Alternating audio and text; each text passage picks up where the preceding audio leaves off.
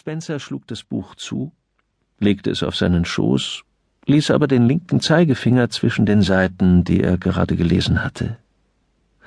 Er sah zur Wanduhr und fuhr sich mit der rechten Hand über die verbliebenen Haare. Noch eine Stunde Zeit. Zahlensalat oder Mountbatten? Ganz klar, Mountbatten. Die Akten lieferten ihm nur Details, Kleinkram, Mäuseschiss. Mountbatten lieferte ihm die großen Denklinien, die gleichen Überlegungen, denen auch er sein ganzes Leben lang gefolgt war.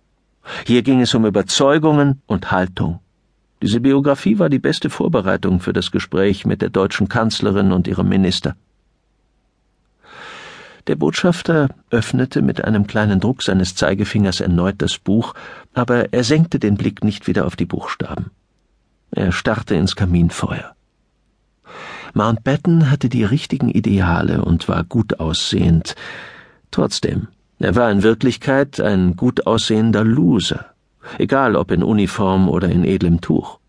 Vornehm, völlig verweichlicht. Er verlor nicht nur Indien.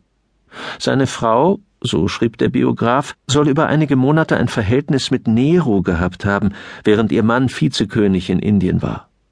Nero war ein Insurgent aus Sicht der Briten.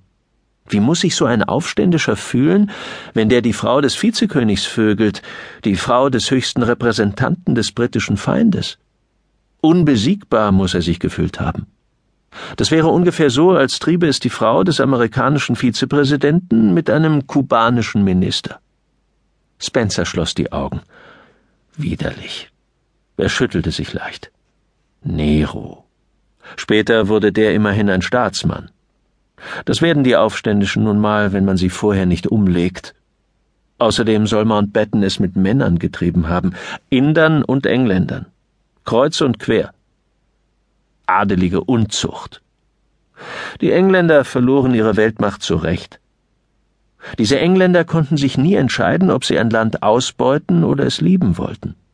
Sie schleppten die Naturschätze ab und schrieben zugleich Gedichte über das geheimnisvolle Indien. Ihre Afrikapolitik war genauso. Sie beuteten Afrika aus und liebten es zugleich. Spencer war einige Jahre lang Konsularbeamter in London gewesen. Bei jeder Gelegenheit schenkten ihm die britischen Ehefrauen selbstgemachtes Chutney. Manchmal mit der Bemerkung, nach einem Rezept aus Südindien oder Rajasthan oder weiß der Henker woher.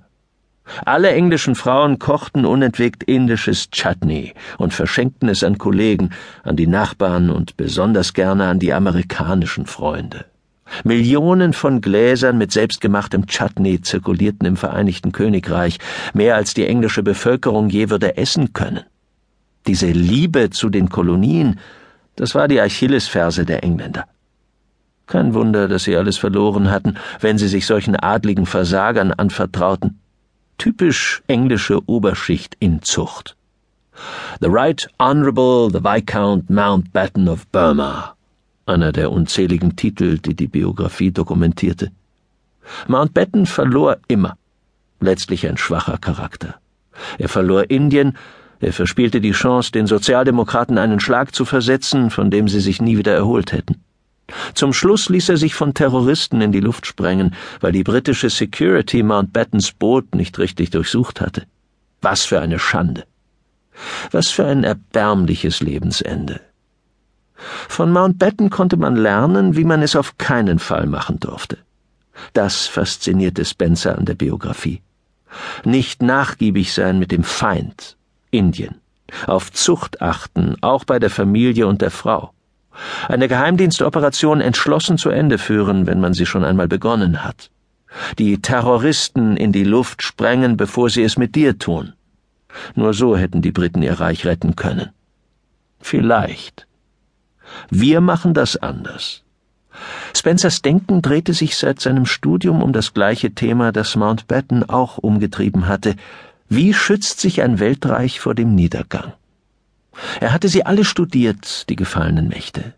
Aufstieg und Fall der Griechen, der Römer, Venedigs, Spaniens, Portugals, der Briten, das kurze Intermezzo der Russen im Gewand der Sowjetunion, jetzt der Aufbruch der Chinesen.